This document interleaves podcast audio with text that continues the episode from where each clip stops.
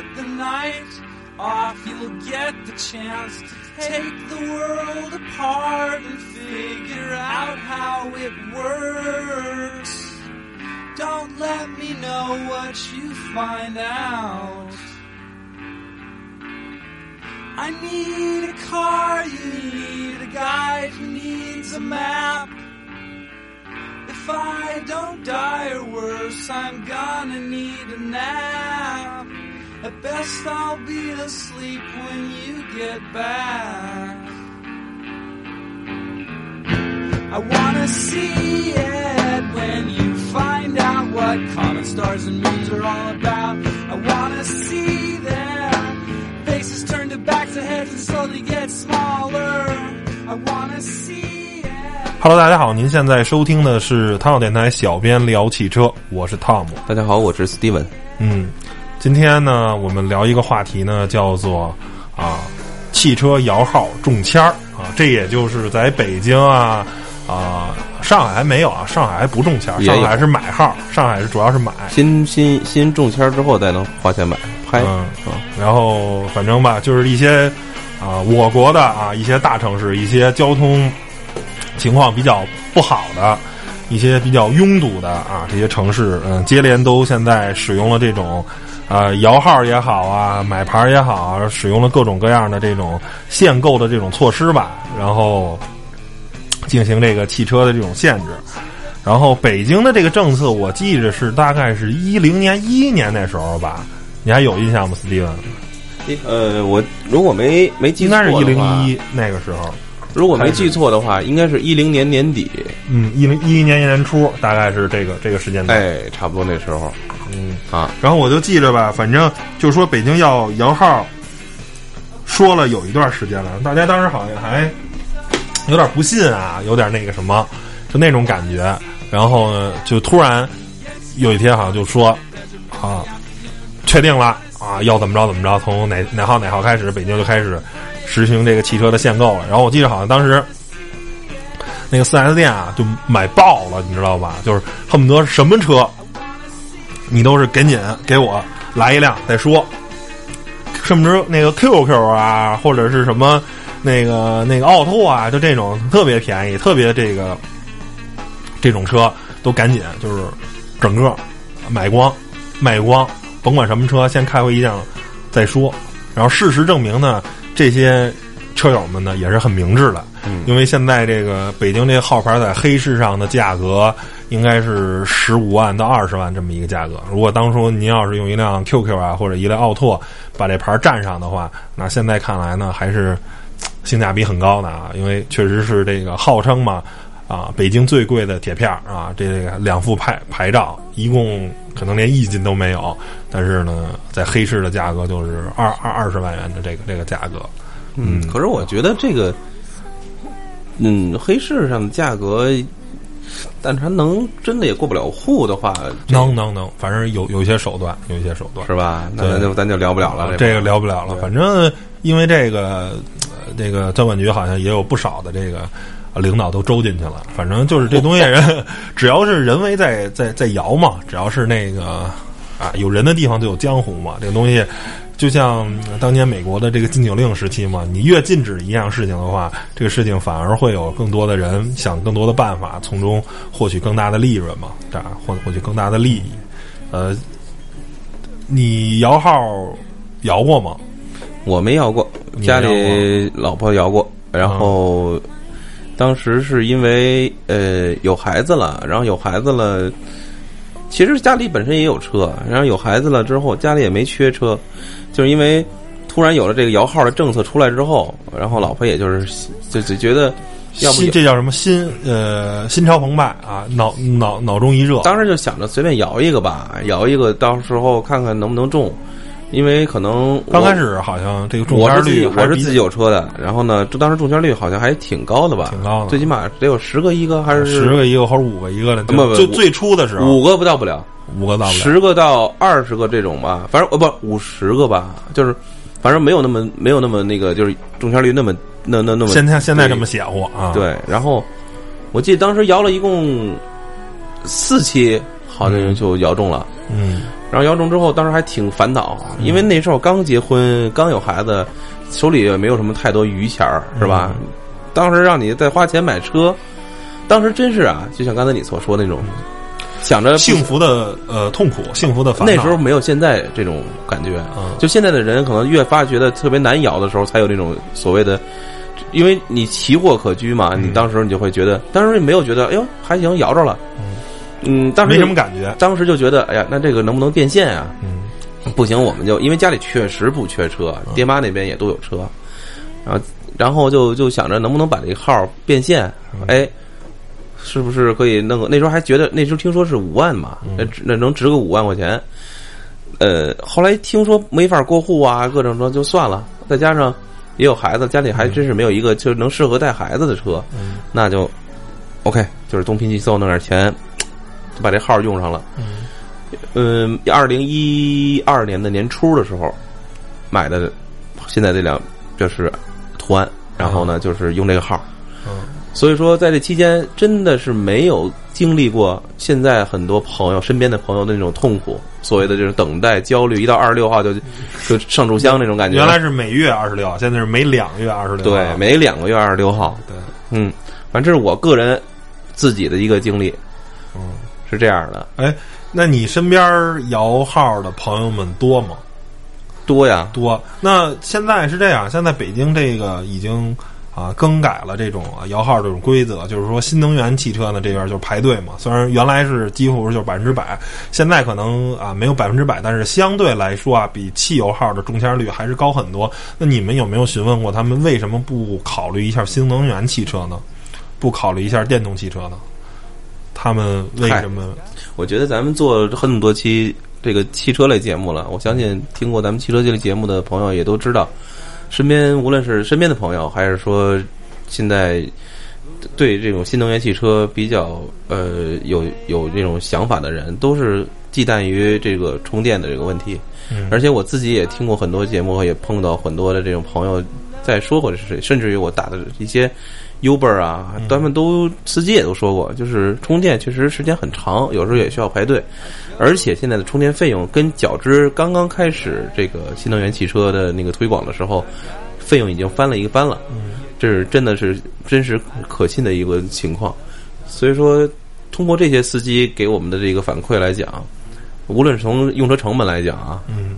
一折合下来，可能还还都差不多，而且你的用车体验也不是特别好的时候，那么这种平衡度可能就被又被打破了，那就大家还是会往这个传统能源的汽车里边去去涌，所以新能源汽车在目前来看，不是说最好的选择，确实是如果你没有这个牌照，所以说咱们身边的朋友陆陆续续的可能选择外地牌照啊，嗯想方设法去弄一个河北牌照啊，嗯都是这种可能性就越来越多了。嗯。嗯，这感觉也是大多数，呃，我身边倒是呃有同事摇号不中的话，然后他会他就买了一辆电动汽车，啊，还是呃选择了新能源汽车，然后呢，但是选择河北牌照的还真是，可能是心里还是有一种。就是没办法吧，就是如果是一个北京人的啊，选择一辆河北牌照，可能还真是心里可能有一个过不去的那个坎儿。嗯嗯这也没什么过不去的，我觉得就是反正很就心里很别扭。你说我一个北京人，生生在呃是吗？生在天子脚下是吧？四九城长大的，然后最后呢，好不容易买辆车，还买一河北牌的，这我觉得还是直立直立啊！我觉得还是 做人得现实。嗯如果你上班住，就是你你你居住你都在四五环以外，我觉得就别想那么多，踏踏实实弄个外地牌照，比真的挺挺舒服的。你要真弄个电动汽车，先说二环里边你上哪儿充电去？特斯拉行是吧？你哪儿停车去？所以说这种问题。其实一环套着一环，就是你有有有你解决了一个问题，但又生成了其他的问题。所以，与其这样的话，就是长痛不如短痛，踏踏实实弄个外地牌照挺好。然后呢，是吧？你也不会受到很多交通所谓的这个这个限制，可能也有限制，但是呢，就是那种管理成本比较高的时候，可能就在某些区域它就没有那么大的一个管理的一个力度。咱们可都是至少这是一个而且解决方案吧相对来说吧，可能政府也是。对这种东西吧，他可能也是有意识到了一些，其实也做了一些妥协。之前呢，外地牌照进六环啊，理论上都是需要办进京证的，但实际上在北京这种监控呢，实际到五环到六环呢是一个监控的这种盲区，在五环六环的时候，这个区间呢，对这种外地牌照的呃这种查处啊是很很轻微的、很弱的。但是五环以内呢，各种摄像头啊什么的还是比较多的。嗯。然后呢，现在之前呢，必须得上各个这个。六环的这种进京的这种啊检查站呀什么的收费站有这种办理进京证的这种窗口啊，你在这里去办理。但后来呢，我也是这几个月吧，好像也就这几个月的事儿，五六月份、四五月份的事儿。然后北京交警这个 A P P 推出了，然后其中呢就有一个这个进京证在线办理的这么一个功能啊。然后呢，等于外地的这个啊牌照的汽车呢，可以不在。非常麻烦的，然后呢，去趟六环，然后再回来。其实这个来回来去，一是消耗大量的时间，消耗大量的汽油；第二个呢，还是给呃给这个交通啊，反而是增加了一定的拥堵啊。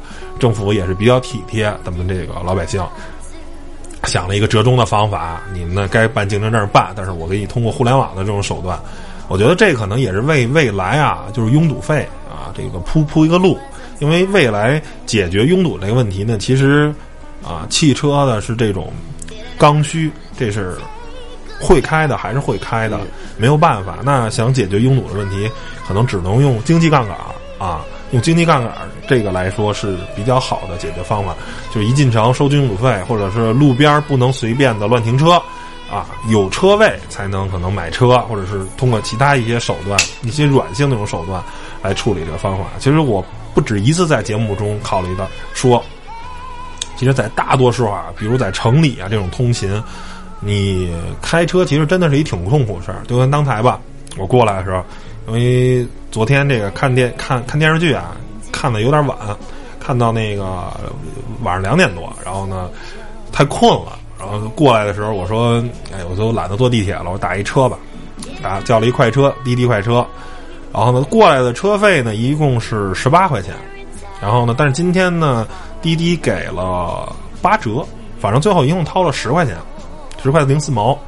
我从东大桥一直到呃雍和宫啊，这么一个这么一地儿。嗯，你说十块钱坐地铁到那儿是四块钱，你打你开车吧，三四公里可能成本是三四块钱。嗯，但是首先你得自己开着，比较累。然后呢，第二个这个地方呢，咱那院里虽然能停，但是有时候呢。啊，可能车多啊，你还没地儿，没地儿的话就得停到对面的这个大厦。那大厦呢，怎么着也得是十块钱或者五块钱一小时。那咱录音录一下午呢，四五个小时的话，啊，这个二十块钱的停车钱是吧？所以你这么考虑的话，其实还你还得找车位啊。就是这些林林总总的这些成本吧，其实我觉得还不如打一个滴滴更有效、更快、更更更方便。所以就是说。呃，说句不太要脸的话，其实我这个摇号中签了。对于我来说，买车其实汽车对于我来说真的不是。虽然我干汽车编辑，但是汽车对于我来说不是百分之百的生活必需品。因为考虑你的这个平时生活的这个半径啊，包括你这个我上班的地方啊，包括我现在上班在知春路，但是未来呢要搬到望京。望京呢，据说那儿呢一个月的。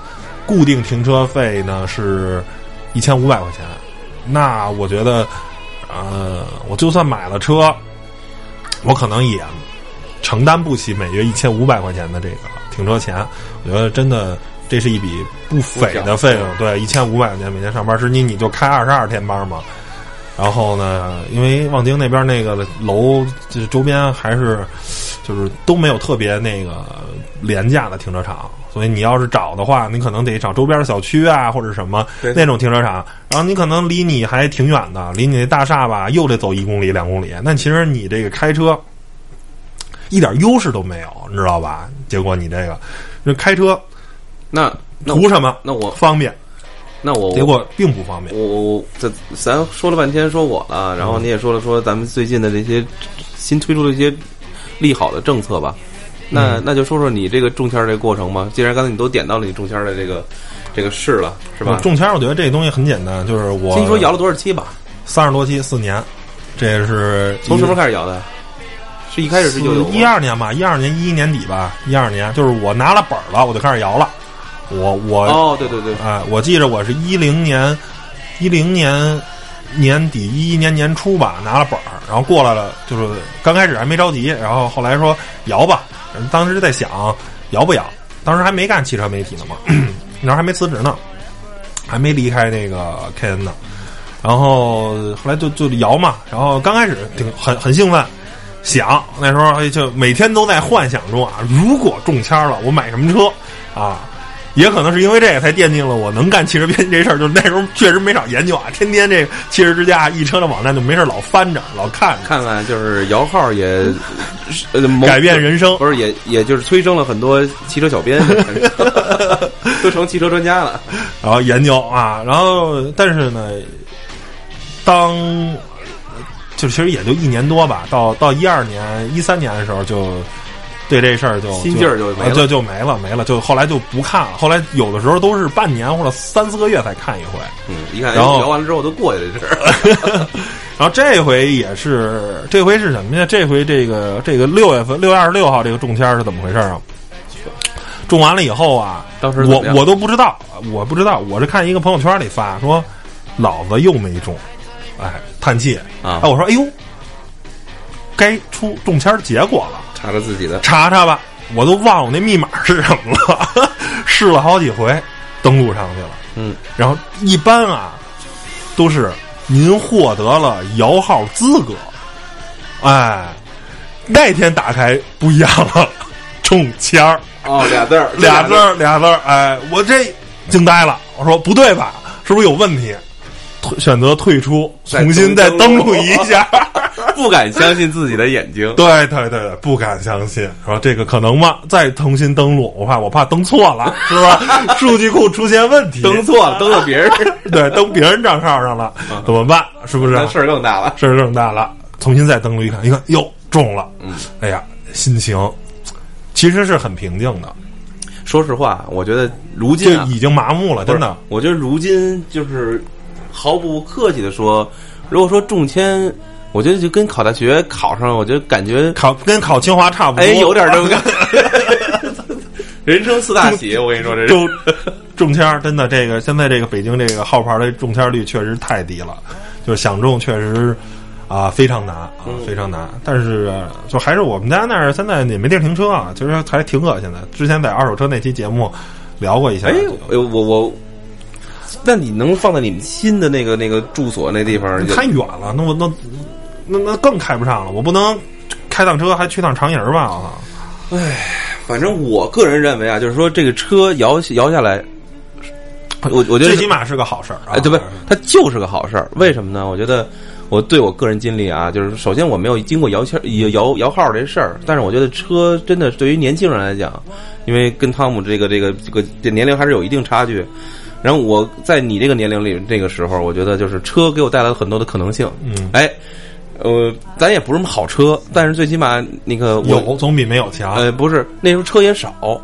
那时候有一辆车呢，真的是一个代步工具。你想开个 QQ 满世界跑，最远的跑到发一扎到怀柔，扎到密云，扎到那个通州，扎到大兴，扎到房山。咱说玩一圈，咱也一点都不含糊，是吧？可能那时候挣的也少，但是呢，就是让你的体验更多。但是现在由于你是这种是这种这种媒体的工作，其实你根本也不缺这个。但是在于在于我那个年龄啊，在于我那个时代，就是可能是往往前到十十十二年前，有一辆车真的能够改变了你很多事情。比如说，有的时候到晚上，比如十一二点钟，你说从一个比较远的地方回来，那时候真的没有那么交通那么发达的时候，咱不一点都甭说这个，你都不客气说，现在就说长营那个地方，那个地方，那个地方你根本就现在没有没有地铁，现在真的是你十一点半都有地铁能到那儿，现在没有没有，你只能选择打车，但是打车很多人也不愿意往那儿走。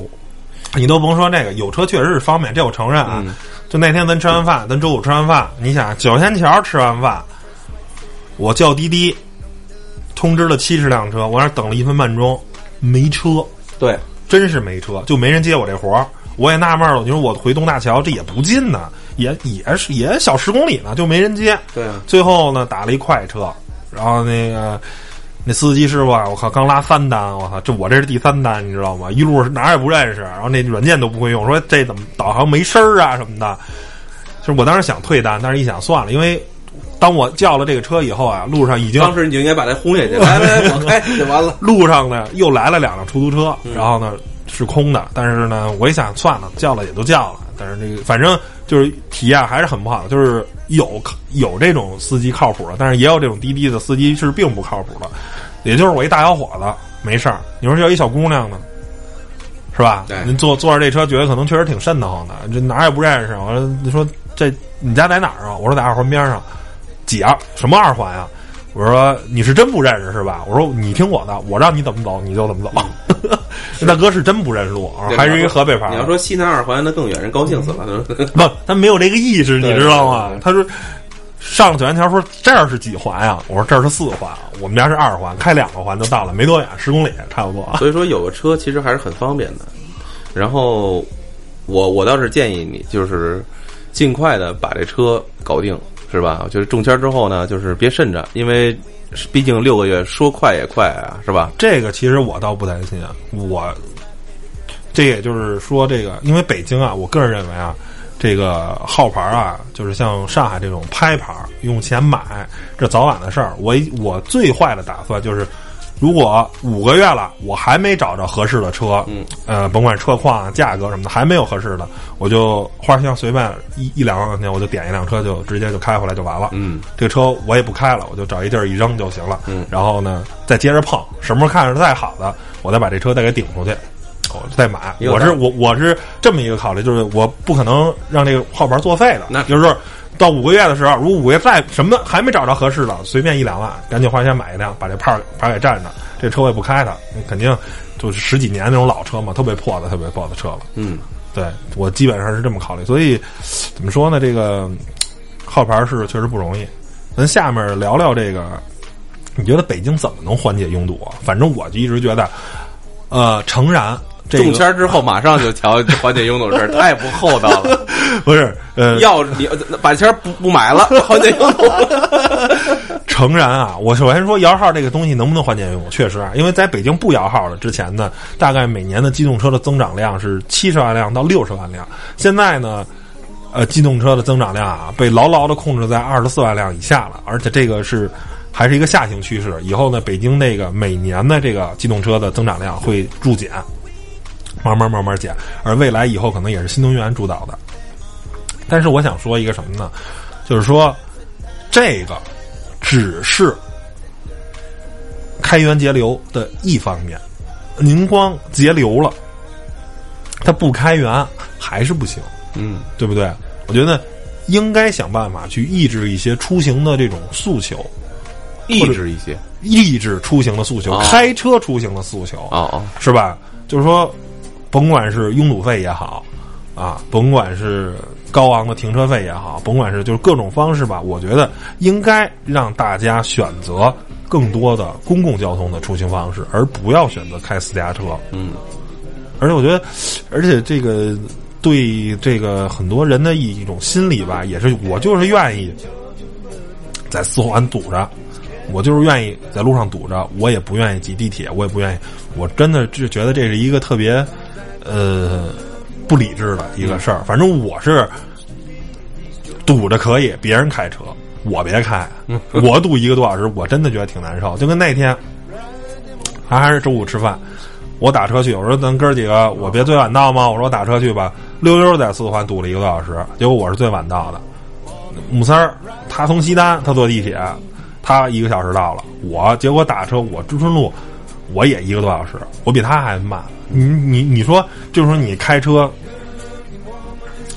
就是在路上堵着很开心吗？我真没觉得。缓解拥堵这能不能？哎，大家想想，自己甭管从从心里也好啊，尽量的选择公共交通方式。然后政府这块看看能不能靠收拥堵费啊，收收这些东西，去抑制一些选择私家车，或者其实咱们有时候，但是政府吧，他有时候吧又很拧巴。其实我觉得可以让大家多搭车嘛。你开私家车没事儿，你烧几个呀？是不是这不是滴滴打车吗？不就是滴滴嘛，顺风车嘛。对，但是你政府吧又说你这是打打黑车，就跟说美国不一个叫卡尔铺的这个这个路嘛，就是说，呃，这是一个高速高速路高高速的一一个通道，就像咱这应有点应急车道的那个那个车道上是相对来说行驶速度比较快，但是前提是你一辆车里如果只有一个人，你不能行驶在卡尔铺上，是吧？你必须两个人。两个以上的乘客，你才可以那儿。那这样的话，就是说，在美国好像你搭车，你在路边搭一个车，很多人愿意拉你，我拉你一段，这样车我车上就俩人了，我就可以行驶在高速公路上。相对来说，路道路的高速道路上，我就能非常快的从一个城市到达另一个城市，是吧？我觉得咱这儿结果吧，您可以选择就是那种搭顺风车啊，搭这些东西。我觉得滴滴这种啊服务还是挺好的，让大家你比如都是住长营。长营假如都开国贸上班，那原来三个人开三辆车，你无形中那肯定就要给朝阳路、朝阳北路增加特别大的这种交通压力。那如果四个人现在乘坐一辆车，是吧？一个人开着，剩下那仨人坐着这辆车，大家一块儿到这儿，这不是一挺好的事儿吗？觉得为什么不能让让这种诉求，让这种东西得到一些合法化的这些东西？现在弄得很灰色。开开开车是一一种啊，我觉得还是发展这个公共交通吧啊。公共交通现在有一个问题就是地铁吧，其实修的速度也很快，但是有时候时候就人真的是很多，你知道吧？但是我我去年这一段，你基本上要不就出差，要不就都是真的。去年一年基本就没怎么开开车，呃，基本上上班在三环里，然后家住在二环里，然后基本上走路五公里六公里。坐地铁也就三十分钟就到了，就算是就像按你说长营那个距离的话，我也愿意坐地铁。道理很简单，嗯，我觉得时间时间能固定，就是你能知道大概，只要你别遇着，我也遇到过两次什么紧急停车，地铁坏了，对，但是这个毕竟是小概率，概率还是比较小的，对吧？然后就是这个你能把控，挤点是吧？是是是挤点，但你还运动了呢。所以说，怎么说呢？就是汽车，如果说能有不开的方式，我作为我来讲，我是不会开的。嗯，我开车其实很简单，就是说，对于什么样的人啊？对于那种可能你不是在办公室去坐班的，然后呢，你有的时候可能需要去应酬啊，很多事情就是外外出的这种啊，诉求比较多比较多的，确实方便，哎哎，方便一点。然后呢，可能你的距离出行距离比较远，现在上班的距离都已经是二十公里以外了，在。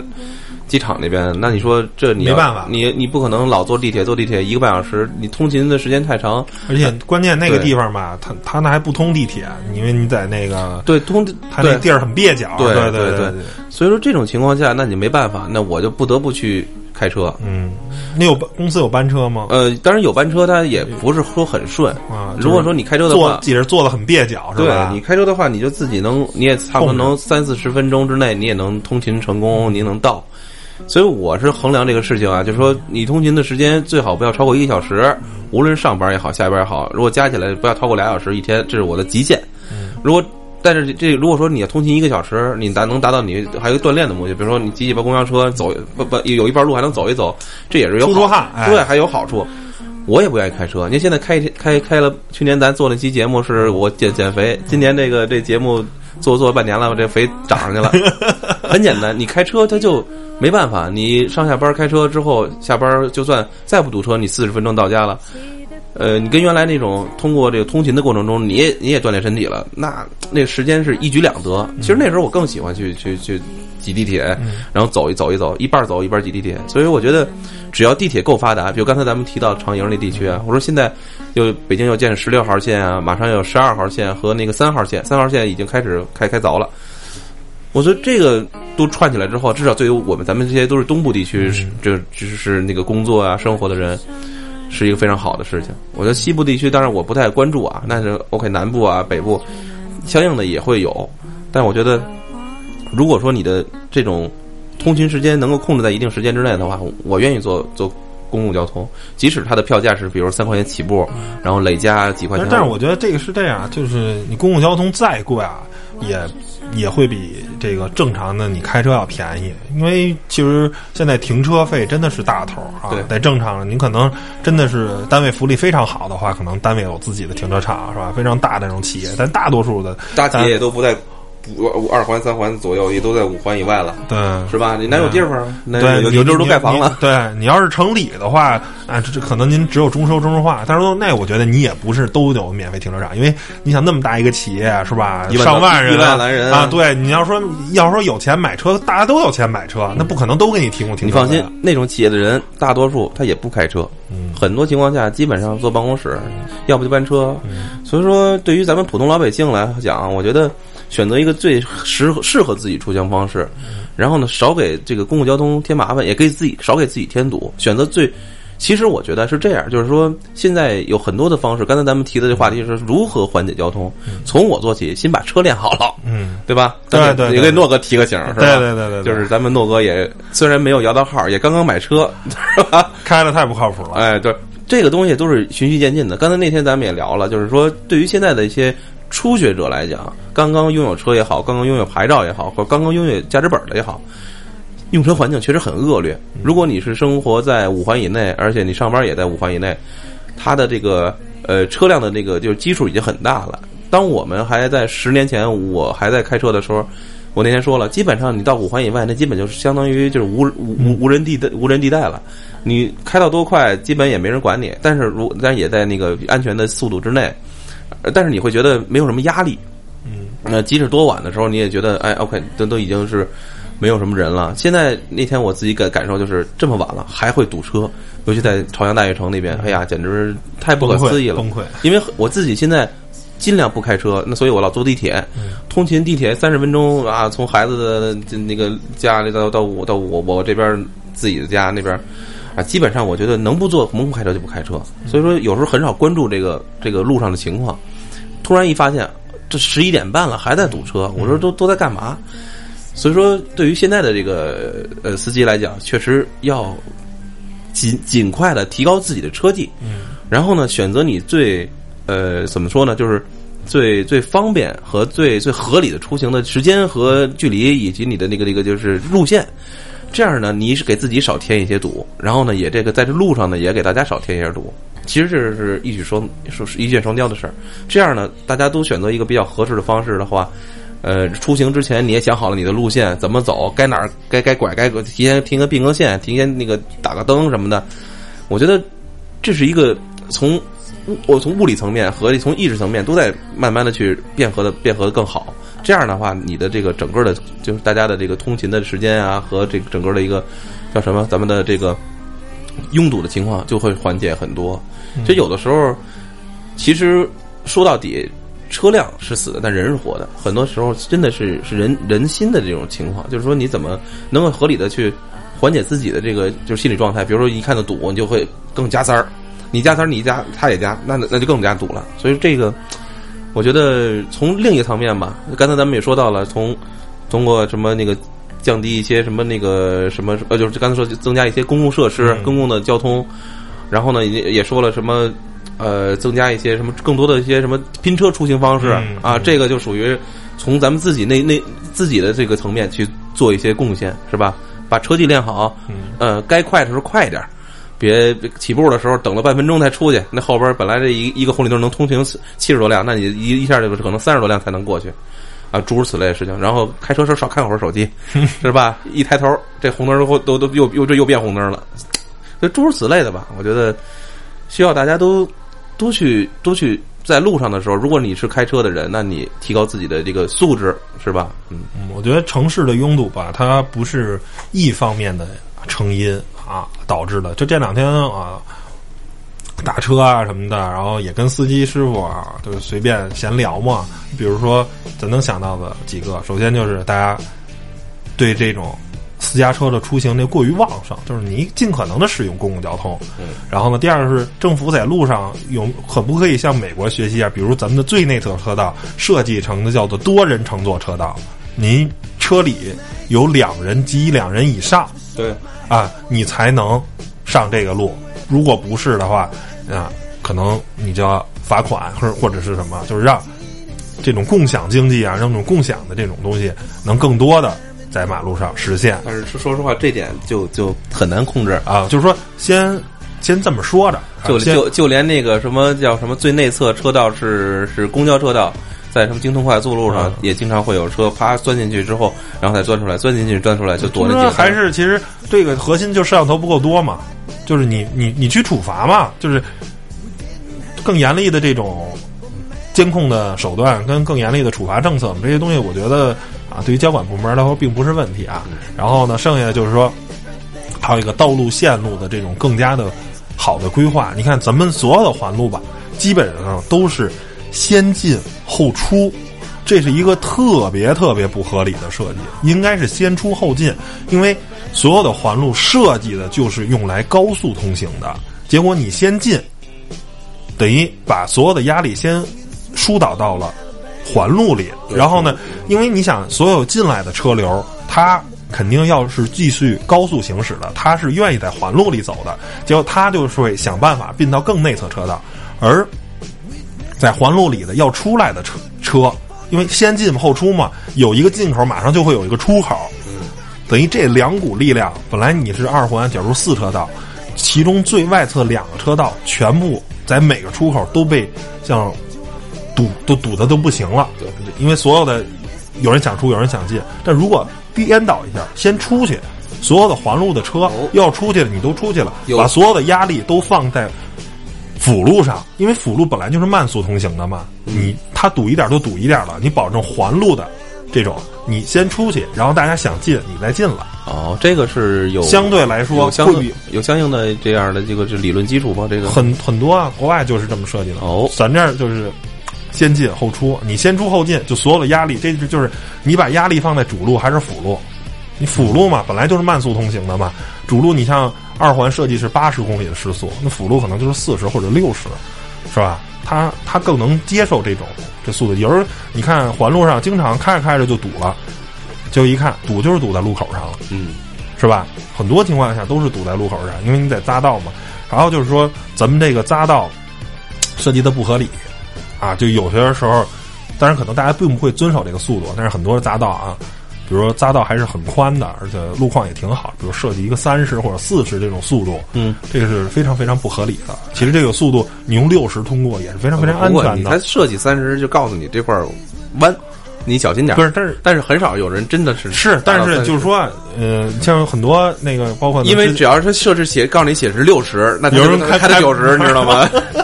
这个我觉得倒还好说，还好说啊。嗯嗯，因为美国吧，就是说他那匝道写六十吧，如果你不开六十，你开七十的话，但是 mile 英里，可能你真的就车很危险。嗯就是它会，那包括这种红绿灯儿，美国这些车为什么这么崇尚大排量啊，崇尚加速呢？就是红灯转绿灯儿啊，然后所有车就飞奔而去，恨不得油门到底的赶紧通过，它是非常讲究这个道路的通行。但是在中国吧，这东西不光是机动车的问题，非机动车也是非常问题。你看，而且现在特别严重的就是这个电动自行车，哎呀，这个在马路上各种横穿。各种胡开，鸡哥所以这样的是吧？秉着谁不在说谁的原则，所以就是还有行人啊，你说在路上吧，特别不守规矩，特别的胡乱的穿行，那你确实很危险。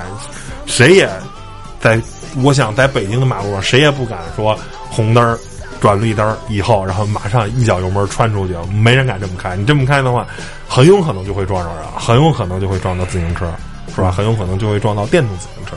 这真的是一特别非特别特别危险的事儿，所以我觉得怎么说呢，就是想要让这个城市不拥堵吧，想让这个城市更高效，那路面上有各样各样的因素，那你大家最好都遵守这个交通规则，最好都按规矩办事儿。然后呢，剩下就是还是涉及到一个中国城镇的发展不均衡，就是北京啊、上海、广州这种大城市会吸引很多很多的人在这里工作，那想办法能不能这个国家均贫富啊什么的，哎我是吧？能不能让这个这个这个这个每个城市的贫富差距没有那么大，然后让这些北上广的城市的人稍微少一点儿。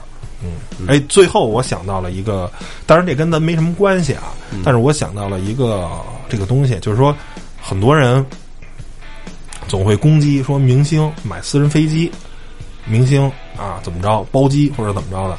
其实啊，我那天想到这个，我突然想为他们伸个冤。你说咱们开私家车为什么吗？不就为了节省时间吗？不就为了舒服吗？